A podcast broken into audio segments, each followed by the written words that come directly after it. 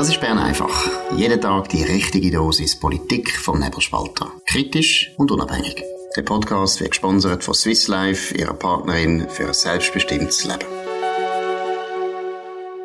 Ja, das ist die Ausgabe vom 10. November 2023. Dominik Feusi, Markus Somm und Spezialgast, der Rainer Eichenberger, Ökonomieprofessor an der Universität Freiburg. Danke vielmals, dass du da bist. Wir sind auf dem Wolfsberg. Das ist äh, das Zentrum von der UBS, gerade am Bodensee, also im Thurgau. Wunderschön. Die haben das auch neu umgebaut und wir sind da an einem Kolloquium.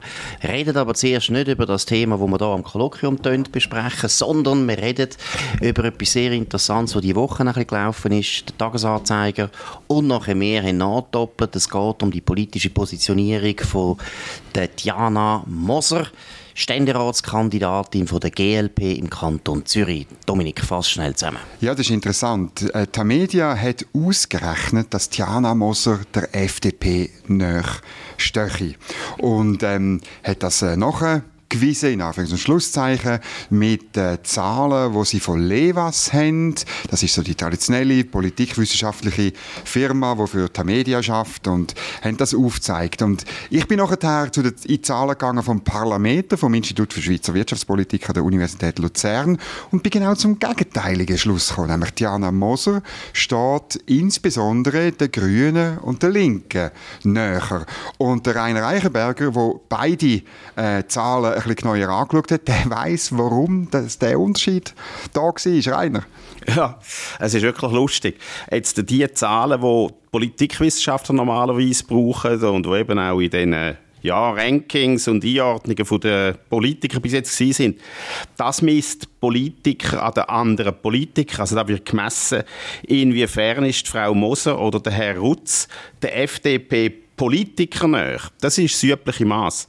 Und darum, weil wir nicht zufrieden sind mit diesem Maß, haben wir etwa vor zehn Jahren angefangen, ein anderes Maß zu entwickeln, das misst die Distanz zwischen Politiker und Volk. Weil das ist ja interessant. Die vertreten wirklich Politiker das Volk. Das war ein grosses Forschungsprojekt mit Marco Portmann, David Stadelmann und eben mir. Heute ist Marco Portmann am IWP Luzern und hat dort tolle Parlamente aufgebaut, wo die Zahlen alle frei verfügbar sind. Und da macht eben etwas anderes. Dem ist, inwiefern Frau Moser und der Herr Rutz an der FDP-Wähler ist. Und da kommt lustigerweise das Gegenteil raus. Der, Frau Moser ist näher an der FDP-Politiker und der Herr Rutz ist näher an der FDP-Wähler. Da wird und, etwas sichtbar. Ja, genau, da wird etwas sichtbar. Das zeigt, dass die FDP-Politiker eben, also muss jetzt nicht übertrieben, aber pointiert gesagt heißt, die stehen eben links. Die sind jetzt fast so links wie die GLP und darum steht nachher Frau Moser automatisch auch der FDP-Politiker nach. Hingegen die FDP-Wähler, die haben das Problem. Ihre Politiker sind nach links geflohen und darum stehen sie jetzt am Herr Rutz näher. Nicht der Herr Rutz ist der FDP-Wähler entgegengekommen, die FDP-Wähler sind am Herr Rutz entgegengekommen und die FDP-Wähler sind weise Kinder ohne Politiker. Wie sieht das bei den anderen Parteien aus? Zum Beispiel, jetzt nehmen wir mal die SP. Ist das Phänomen bei der SP auch so, dass es eine größere Distanz gibt zwischen den Politikern und den anderen Politikern im Parlament und ihren Wählern? Oder ist das bei der SP zum Beispiel weniger stark der Fall? Das sind ganz gute Fragen und das ist natürlich genau das, was wir auch daraus ziehen. Das ist Forschung für die Zukunft. Ja. Ich habe noch eine Partei, ist mir noch aufgefallen, und zwar, ähm, weil der Gerhard Pfister, Präsident von der Mitte, hat mich ähm, auf Twitter oder heute X wie es heisst, angefielt wegen dem, wegen dem Ranking, oder? Und hat dann gesagt, ja, das ist typisch, im Aargau dürfen wir das nicht berechnen. Und dann habe ich, ähm, ich bin zwar im Wald gestanden, auf der Jagd, aber das Parlameter ist so genial, man kann es wirklich im Handy, kann man machen. Und da habe ich Folgendes herausgefunden. Der Thierry Burkhardt, müsst ihr euch mal vorstellen, steht der Anhängerschaft von der Mitte in der Deutschschweiz, Stichprobe für nur der Aargau ist zu klein, aber wenn man Mitte Deutschschweiz nimmt, steht der Thierry Burkhardt, der Anhänger von der Mitte, näher als die Marianne Binder, die Mitglied in der Mitte-Partei ist. Und das hat natürlich mit dem Linkskurs von der Mitte im Nationalrat zu tun, genau. oder? Wo Marianne Binder mitmacht, wo obwohl sie Binder, ja konservativer genau. ist, aber was macht es mit? Auch ja. da, dank dem Parlament wird etwas sichtbar, wo wir zwar, weil wir den ganzen Tag über Politik schreiben, schon länger vermutet, aber wo ähm, eigentlich messbar bis jetzt nicht war. Was ich nicht verstehe, Ich meine, das ist ja ein Phänomen, erstens, das wir schon länger haben. Zweitens, ganz, ganz klar virulent bei freisinnigen Wählern und auch bei ehemaligen CVP-Wählern, oder? Das ist ja, das kennst du auch, Rainer, in sehr vielen von diesen Gesprächen, Stammtischen oder Veranstaltungen kommt immer ein Freisinniger auf einem zu und sagt, ich kann die Partei nicht mehr wählen, die machen etwas völlig anderes, als ich will. Das erlebt man ja bei der SVP zum Beispiel nicht. Ich erlebe es auch nicht bei den Sozialdemokraten. Mm, sondern es ist ganz typisch für FDP-Wähler und ganz typisch für CVP-Wähler. Das heißt, die sind weniger bürgerlich, als ihrem Brand ist. Warum könnte ja. das so lange durchziehen? Ja, ich denke, es gibt eine Erklärung und das ist, man muss sehen, also wenn man es jetzt wieder einfach die Sache vereinfacht, man kann es komplizierter machen, macht man es einfach, die Welt ein links, rechts sieht. Und dann würde man ja denken, dann machen, sollten Politiker, wenn die Politik gut funktioniert, das demokratische System, das machen, was ihre Wähler wollen. Jetzt gibt es aber etwas, wo die Politiker von den Wählern unterscheiden. Politiker geben gerne Geld aus. Auch wenn ich Politiker wäre, klar, ich will ein möglichst grosses Budget, das macht mir das Leben einfacher und es gibt mir Gewicht, wenn ich viel Geld ausgeben kann. Das heisst, und wenn man das jetzt gleichsetzt, Geld ausgeben, hohe Steuern, das ist so ein bisschen das Linke, äh, und dann machen eben Politiker sind von sich aus in dem Sinn links. Und das ist nicht, weil sie eine linke Gesinnung haben oder eine linke Ideologie, sondern einfach, das gehört dazu als Politiker, ja, das Geld ausgeben und das ist eben sehr verwandt mit dem Linken. Man gibt gern Geld aus, wo andere müssen dafür die Steuern zahlen. Und das ist das schön oder das Auffällige auch, wie man sieht, im Ständerat, in der Regierungsrat, ja, da gehen all die Politiker müssen eigentlich in die Mitte, wenn sie mehrheitsgewählt sind, nicht wie im Ständerat, in der Regierungsrat typischerweise. Aber dann sind sie schon so leicht links von der Mitte, weil sie eben gerne das Geld ausgeben. Und das ist das, ich denke, das ist, wenn man den Herrn Blocher interpretieren was er eigentlich gemacht hat und was auch seine Leistung war, ist, er hat das erkannt, hat denn die Leute mit einem gewissen Recht, muss man eigentlich sagen, eine Klasspolitik genannt. Das zeichnet die Klasspolitik aus. Sie geben gerne Geld aus von anderen. Und sind dann eben leicht in dem Sinn links von der Mitte und er hat es fertiggebracht, das zu verhindern. Und dafür ist er verteufelt worden. Das ist aber seine Oppositionsstrategie. Und dass er immer darauf geschaut hat, dass ihm die guten Leute nicht in die Mitte abwandern, eben wenn die in den Ständerat und in die Regierungsräte gehen, weil er weiß, dann verliert er die und dann wird er das auch zu Geldausgeber. Und sein Oppositionskurs, das man jetzt negativ, aggressiv sehen, aber nein, das ist ein Versuch gewesen, nicht dieser Attraktion in die Mitte, dem Trichter zerlegen und in die Glasspolitik hineinzurutschen. Und hat auch Erfolg gehabt beim Wähler, muss man sagen. Ja. Der Wähler hat das ja nachher gutiert ja. und hat gesagt, äh, jetzt sind er bei 27 Prozent, die SVP, die angefangen hat bei 11. Aber was ich gleich immer noch nicht verstehe, vielleicht Dominik, warum merkt ein Teil der Wähler, hat es ja gemerkt und ist deswegen zu der SVP, aber ein grosser Teil eben nicht. Ich meine, die FDP macht ja dann gleich immer noch 14,6 Prozent, obwohl eben die Politiker eigentlich, sind wir ehrlich, fast GLP geworden sind. Warum, wählen, warum merken die freisinnigen Wähler das nicht früher? Ja, ich glaube, es gibt natürlich die, die wirklich auf dem GLP-Kurs sind, oder? Die, die hat, äh, die hat, hat früher die FDP können vielleicht auch noch zu sich bringen, aber das ist, das haben sie verloren. Und auf der anderen Seite, sie haben auch nicht geschafft, sagen wir, ein, ein, ein Profil zu gewinnen als liberale Partei, die so argumentiert, weil Rainer gibt ja natürlich schon recht. So ist es im Kern. Aber die SVP hat natürlich anders argumentiert, aggressiver argumentiert, ja. mit dem Thema Zuwanderung ähm, ähm, argumentiert und dann darf man nicht unterschätzen, sie hat ein Alleinstellungsmerkmal in den 90er Jahren, weil sie sich gegen eine Integration in die Europäische Union gewehrt hat, wo die mhm. anderen schlichtweg wobei, den Denkfehler gemacht haben wobei, und mitgemacht haben. Das stimmt, wobei, aber das ist ja genau das gleiche Thema gewesen. Es ist eben dort auch um ein Anliegen gegangen von der Klasspolitik, ja, genau. wo man vielleicht ja, ja. monetär muss begründen, sondern ja, eher auch Einfluss, politisches Gewicht und so weiter. Wenn ich in die EU gehe, Umgang habe ich als Parlamentarier viel mehr zu sagen, haben sich die eingebildet. Also dort ist eigentlich das gleiche Phänomen, oder, dass du zwischen Basis mhm. und der Elite einen, einen, einen Gap mhm. hast. Und bei der Zuwanderung ist es ganz klassisch, das kennen wir ja in allen Ländern, mhm. dass einfach die Elite sich nicht gern mit dem Thema beschäftigt, weil es ist natürlich, man macht sich die Hände ein bisschen schmutzig, es ist brutal, es ist hart und so weiter, gibt schlechte Bilder, während die Basis das mhm. schon lange will. Nein, man sieht es ja auch in der SVP, ich meine, die SVP ist überhaupt nicht gefeit von dem Problem. Man sieht, die SVP Bern ist ja ganz anders gewesen. Die SVP Graubünden ist auch ganz anders gewesen. Die, sind, die haben ab den Marsch ab in die Mitte gemacht. Ja, oder nimm die, beiden, nimm die beiden Regierungsräte im Kanton Zürich, genau, ja. wo äh, das Beispiel sind, was ja, du vorher genau, sobald mit Regierungsräten genau. geht. Und der Bloch hat einen epischen Kampf geführt dagegen, der ist nicht, also nicht im Geheimen, sondern aber nicht, das ist nicht an die grosse Glocke gehängt worden, dafür, dass ja nicht die guten Leute kandidieren für den Ständerat und, mit, und äh, die Regierungsräte. Da hat er verschiedene Techniken gehabt, wie er das verhindert hat. Ich glaube einfach noch auf die Frage zurückzukommen, wie das die FDP das kann wiederholen, wäre natürlich schon, sie muss die ideologische Arbeit leisten. Was heißt das denn genau? Äh, freisinnig liberal sein in der heutigen Zeit.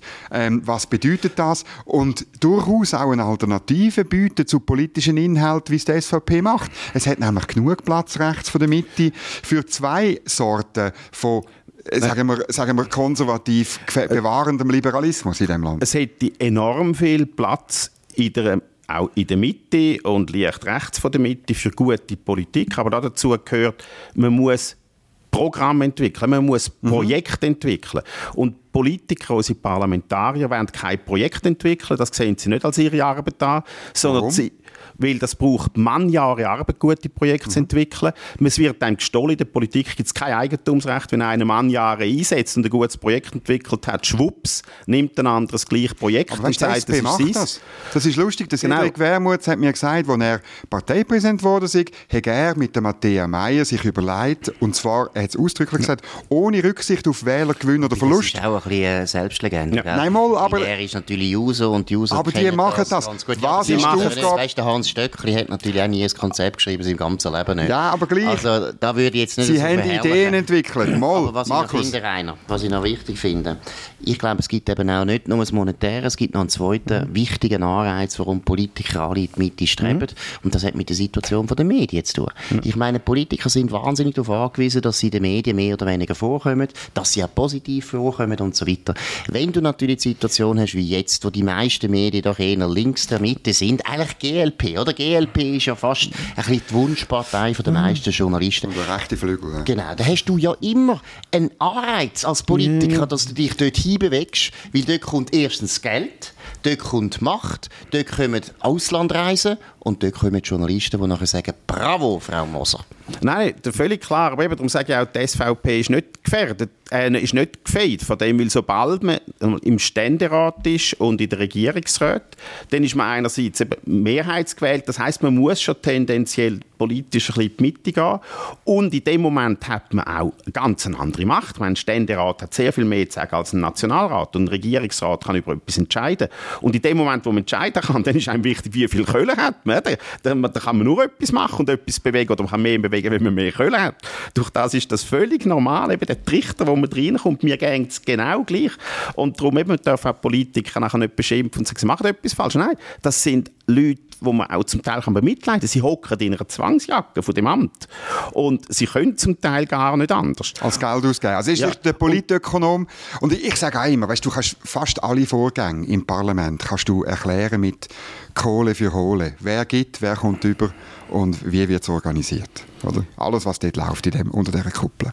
Ja, vieles, genau. Dann ist aber die Frage ist wirklich, jetzt die Projekte entwickeln. Und das ist die grosse Sache. Wie, wie bringt das die FDP fertig? Aber dann hat man das Problem, ist, die Bürger tun das zuerst nicht gutieren, weil mhm. die Projekte sind nicht glaubwürdig am Anfang, weil die Bürger natürlich wissen, wie viel Mal ihnen schon ein X für ein UFO gemacht worden ist und ein Projekt, äh, also wir müssen nicht sagen dekarbonisiert, das ist kein Projekt, aber eben, da sehen wir auch schon, auch dort, immer nachher ist es, ich muss nicht sagen Lügengeschichte, aber im Prinzip schon, es wird einfach eben ein X für ein UFO gemacht. Und eine Partei, die in der Mitte ist und die wirklich Erfolg haben jetzt, wo die, die aufbauen, staatstragend sein, die muss Projekte entwickeln, gute, und sie muss das glaubwürdig machen. Und das ist äh, ja, eine Reputation, die man muss aufbauen muss. Das ist eine jahrelange Arbeit. Und da gibt es immer wieder Leute, die dann sehr schnell wollen, die Reputation lieber aufbrauchen, statt sie weiter aufbauen. Gut, das Stichwort ist gefallen. Du hast gesagt Dekarbonisierung. Wir sind hier im Verein für Zivilgesellschaft und eines der Themen, wo heute, oder besser gesagt, das Generalthema, was, wenn wir ärmer werden?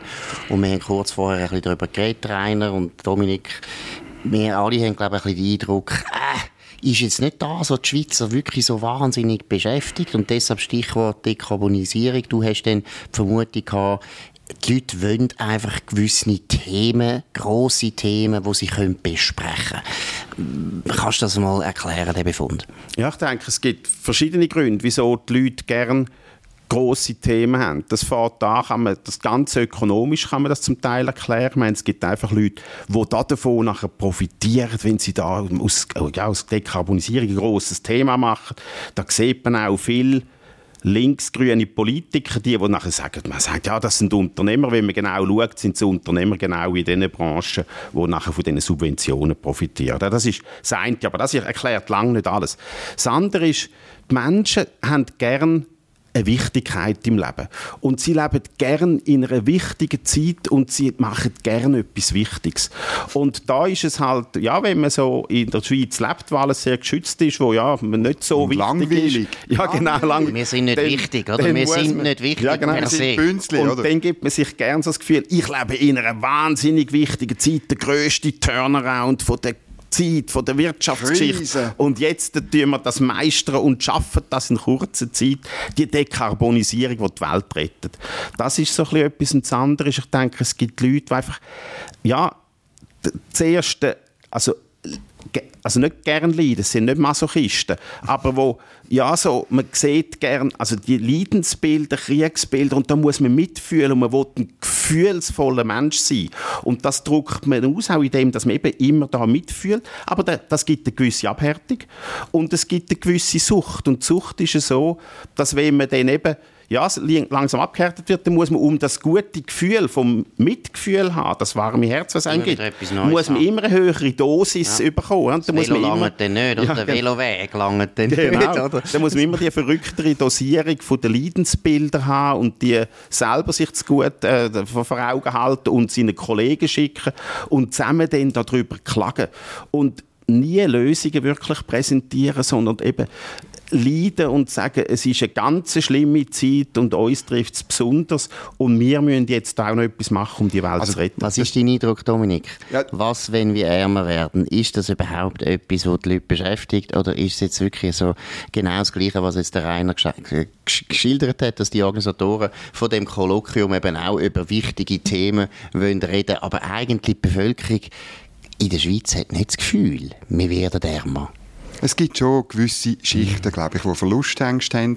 Und es ist der Satz vorher gefallen, ähm, dass vor allem die Verlustängste haben, die etwas zu verlieren haben, oder? Aber ich glaube wirklich, der normale Schweizer, Schweizerin ähm, hat die Verlustängste nicht. Auch weil die politischen Fragen in unserem Leben ja nicht, äh, nicht, nicht einmal 10% ausmachen. Die meisten Menschen sind nicht so, so wahnsinnig politisch wie, wie wir vier, die da in diesem Raum sind. Und darum glaube ich auch.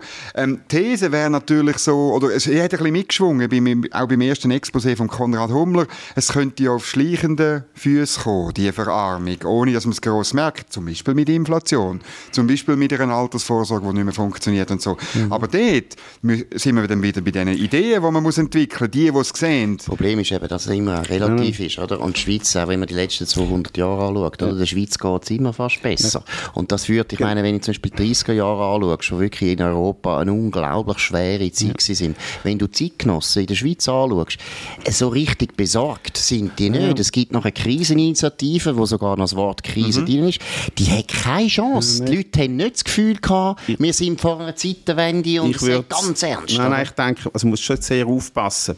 Der es gibt ja Länder, die abgestürzt mhm. sind. Meine, Venezuela ist ein bekannter Fall, mal eines der reichsten Länder, gell, Argentinien. Also, man sieht England, muss man auch sagen, ist auch so ein Land, das wirklich Rückgang hat und wo dann auch relativ zu anderen Ländern abgestürzt ist. Jetzt sieht man aber schon in der Schweiz, man muss ernst nehmen, es, früher war es so, gewesen, dass die individuelle Entwicklung über den Lebenszyklus ist typischerweise sehr stark gewesen, relativ auch zum Wirtschaftswachstum. Und auch die individuelle Entwicklung über den Lebenszyklus hat sich verändert. Man merkt nicht mehr einfach, man kommt vorwärts. Weil auch das Senioritätslohnprinzip ist ein bisschen eingedampft. Ja, schon relativ jung hat man gut, relativ gute Einstiegslöhne, aber dann geht es nicht weiter. Das ist mit, denke ich, ein Grund für die Unzufriedenheit der Lehrer. Ist, und von, auch vom Pflegepersonal, ist, die kommen nachher nicht weiter. Und dann wird es immer falsch interpretiert, dann gibt man höhere Einstiegslöhne, weil man die Leute sucht, aber das heißt immer, wenn man höhere Einstiegslöhne gibt, heißt das auch, es gibt weniger Lohnentwicklung und damit werden die Leute noch unglücklicher.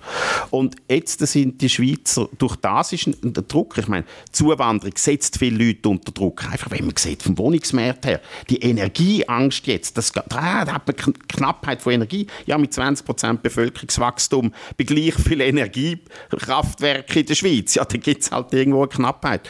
Und gleichzeitig ist man eine Zitrone vom Staat, ich meine, das, Wirtschaftswachstum ist deutlich langsamer jetzt pro Kopf richtig gerechnet, es ist noch hoch gerechnet, es ist übertrieben gerechnet, wenn man es richtig rechnet, ist es noch tiefer als der Staat es ausweist. Und gleichzeitig ist man Zitrone vom Staat, es gibt schon Druck die Krankenkassenprämie explodieren nicht so stark, wie es immer gesagt wird, aber sie gehen auf in den letzten zehn Jahren jetzt. Mhm. Vorher sind sie zehn Jahre lang nicht aufgegangen, jetzt, also nicht richtig, wenn man es richtig rechnet, jetzt gehen sie massiv auf, die Leute kommen schon unter Druck. Und dann kommt noch etwas dazu, wo man völlig verpasst, das ist die Inflation. Und das ist wirklich saumässig. Wenn man eine Inflation hat, historisch in der Schweiz, haben wir 2% Inflation in den letzten 70 Jahren. 1% realen Zins, also man muss sagen 3% Zins, jetzt wenn man Bundesobligationen hat, aber da verliert man ja gleichzeitig auf seine Obligation, auf sein Vermögen, verliert man jährlich dann 2% mit 2% Inflation. Das heißt, es bleibt einem 1%. Aber die Steuern greifen auf diese 3% Zinsen. Das heisst, und der Normalbürger, der dann etwa gut 30, 35% Steuern hat auf zusätzlichem Einkommen, wenn der noch etwas spart, zusätzlich zu seinem Arbeitseinkommen, dann wird man schon nur über die Steuern wird man alles weggenommen, was er wieder Hast du das Gefühl, das wird korrigiert? Gibt es da politischen Druck, dass das anders Kein, wird? Nicht, oder hast du das Gefühl, wir sind da, weißt der Hummer oder der Frosch, Nein. sagt man doch einmal, wo man einen Kochtopf hat und wir merken ja, genau. Das ist schrecklich. Ich meine, das heutige, wir tun ja Inflation korrigieren, meint man beim Einkommen. Das ist die Korrektur der kalten Progression. Die wirkt aber nicht auf den Inflationseffekt beim Kapitaleinkommen. Weil das Arbeitseinkommen bei, 3, oder, ja, bei 2% Inflation geht 2% jährlich auf. Das wird korrigiert. Aber das Zinseinkommen vervielfacht sich. Da geht der Zins, denn von 0% Inflation hat man etwa 1% Zins auf Bundesobligationen. Bei 2% Inflation hat man 3% Zins auf Bundesobligationen. Und die Multiplikation, die wird nicht korrigiert. Das ist saumässig. Ich meine, die Bürgerlichen kümmern sich um nichts. Man muss sagen, die Bürger Das ist das Problem. Ja, also genau. Meine, das ist, und wir sagen die, dann, die, die bürgerlichen Journalisten, das ist zu kompliziert. Das in Gottes Willen, ihr seid Journalisten, ihr müsst das können darstellen. Und man kann es wirklich glaub, so darstellen, da kommt der Herr Wermuth, der alle für einen intelligenten Politiker halten und sagt dann unseren rechten bürgerlichen Politikern, ja, das Kapital ist unterbesteuert. Und dann zittern die alle und haben kein Gegenargument und können ihm nicht erklären, junger Mann, nicht mittlerweile auch nicht mehr so junger Mann, das Kapital ist massiv überbesteuert. Das Kapital ist die Milch in der Schweiz und darum kann der Normalsparer, jetzt ein Normalbürger, für den lohnt es nicht mehr zum Sparen. Er kann nur noch sparen, wenn er in Pensionskassen spart. Dort ist er aber praktisch enteignet. Dort wird das Geld missbraucht von der Versicherung und von der Banken mit hohen Gebühren. Und von seinem Privatgesparten geht alles verloren. Das aber, ist das Problem, wo man drinsteckt. Aber man kann es nicht als den Journalisten anlasten. Nein, Dominik, noch einmal, warum merken es die Schweizer nicht? Das ist schon, also wir haben jetzt vorher darüber geredet, wie die FDP und die CVP-Wähler irgendwie nicht Konsequenzen ziehen, oder? Eigentlich eine Politik bekommen, die sie nicht wollen. Jetzt kann man sagen, ja, sie verarmen und merken es vielleicht sogar teilweise und machen auch nichts. Was ist los mit der bürgerlichen Seite von dem Land? Oder gilt das sowieso für alle Schweizer, dass wir einfach wahnsinnig lethargisch fast geworden sind, weil es halt so lange jetzt immer wieder gut gegangen ist. Ja, der Staat tut natürlich alles, dass man es nicht merkt, oder? Also er tut alles in Watte packen, es gibt eine Ergänzungsleistungen, es gibt eine Prämienverbilligung, äh, bald für den Mittelstand und sogar für den oberen Mittelstand und so weiter. Ähm, Politiker sind eben auch, weil sie so ein bisschen äh, gedankenvoll sind, die bürgerlichen Politiker, oder die Ideen nicht entwickeln, macht man am Schluss, so wie jetzt Mitte, macht bei der Prämienentlastungsinitiative von der SP mit, oder? Ähm, äh, dort höre ich jetzt, ja, Dominik, wir haben ja die Wahlen gewonnen mit dem Kurs, oder? Also das, wird, das ist dann ein selbstverstärkender, sagen wir, politökonomischer Wert, oder? Und ähm, dann musst du wirklich, äh, also am Schluss muss die Arbeit mhm. jemand leisten, die, die gedankliche Arbeit. Du hast jetzt das vorher äh, erklärt und hast gesagt, allen äh, Journalisten, wo du das erklärst, sagen, das ist kompliziert. Ja gut, man muss es abbrechen darauf, äh, auf die Frage, wie viel Netto habe ich denn im Portemonnaie? Oder? Ich glaube, das, das könnte man eigentlich mal machen. Nein, ich denke, es gibt einen Zusatzpunkt. Immer, die Schweizer Politiker richten sich stark das, was läuft, politisch weltweit. Und das geht nicht so, dass sie schauen in die Weltpolitik und das sind einfach die Gefühle, sie lesen selber ja nicht mal mehr Zeitung, viele, auch nicht mal Bundesräte. Also, es tut nur noch das, was ihnen die Beamten zudienen. Oder Bern einfach, den Schluss. Genau, wenigstens das. Und die Besteuerung jetzt, es wäre ganz einfach, das zu korrigieren. Man müsste einfach vom Zins, wo man zahlt, nachher können noch die Inflationsraten abziehen. Aber also von der Rendite von seinem Vermögen. Jetzt ist aber das, die Daten hat man nur in der Schweiz. Nur weil nur die Schweiz so eine Vermögenssteuer hat, die so umfassend ist. Genau. In Deutschland, Österreich und so weiter, all die Länder haben keine Vermögenssteuer. Durch das weiß man gar nicht, was die Vermögen der Leute sind. Und man weiß nur Zinseinkommen. Und durch das kann man jetzt das, was da notwendig wäre, die Rendite vom Vermögen nominell berechnen und dann eben noch die Inflation abziehen. Das kann man eigentlich nur in der Schweiz machen. Und ich denke, das ist das, was auch völlig fehlt heute. Politiker, die realisieren, die Schweiz ist anders. Wir sind reicher, sehr viel reicher als die anderen Länder. Wir haben ein ziemlich anderes politisches System. Und darum auch haben wir zum Beispiel die Vermögenssteuer, die hat sich darum können halten oder entwickeln in der Schweiz. Und das muss man aber dann auch nützen. Wenn wir schon die Daten haben, müssen wir das auch richtig nützen. Und nicht darauf starren, was die anderen machen, die häufig etwas Schlechtes mhm. machen. Und da könnte man wirklich einen Schritt vorwärts gehen, das Kapital entlasten und damit Standortattraktivität massiv erhöhen. So gut, also wir werden das heute Abend natürlich noch lösen hier im Thurgau. Das wird legendär sein. Das ist das sogenannte Wolfsberger Treffen, wo die ganze Schweiz nachher verändert hat auf die nächsten 400 Jahre. Ihr könnt das in den Büchern nachlesen. Das war Bern einfach Spezial mit dem Rainer Eichenberger.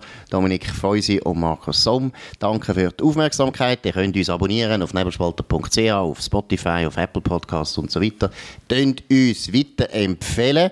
Denn, ganz wichtig, unsere Webseite ist neu und sie fliegt auf absoluter Sonderflughöhe. Nein, es ist interessant. Es ist eine grosse, grosse Befriedigung natürlich für uns. Die Webseite kommt schaurig gut an. Deshalb jetzt ist der Zeitpunkt, wo ihr einsteigen müsst. Weil erstens könnt ihr Bern einfach damit unterstützen, falls ihr das überhaupt gut findet. Aber ich nehme an, das könnt ihr gar nicht nicht gut finden. Das ist ja klar. Und wie geht das, Dominik, wenn man jetzt will, das Abo lösen ja, Unten drauf den Link klicken, abonnieren, dann auswählen, ob online, print oder am besten beides. Äh, weil dann könnt ihr lachen und ihr könnt nachdenken sprechen über so Sachen, wie der Rainer Eichenberger vorher geschildert hat. Und beim Rausgehen, beim Zahlen, Rabattcode Atom, Atom, Atom. Du es nochmal wiederholen, Markus? Ja gut, ich kann es natürlich schon ein bisschen viel besser. Natürlich. Ja. Atom, Atom, Atom.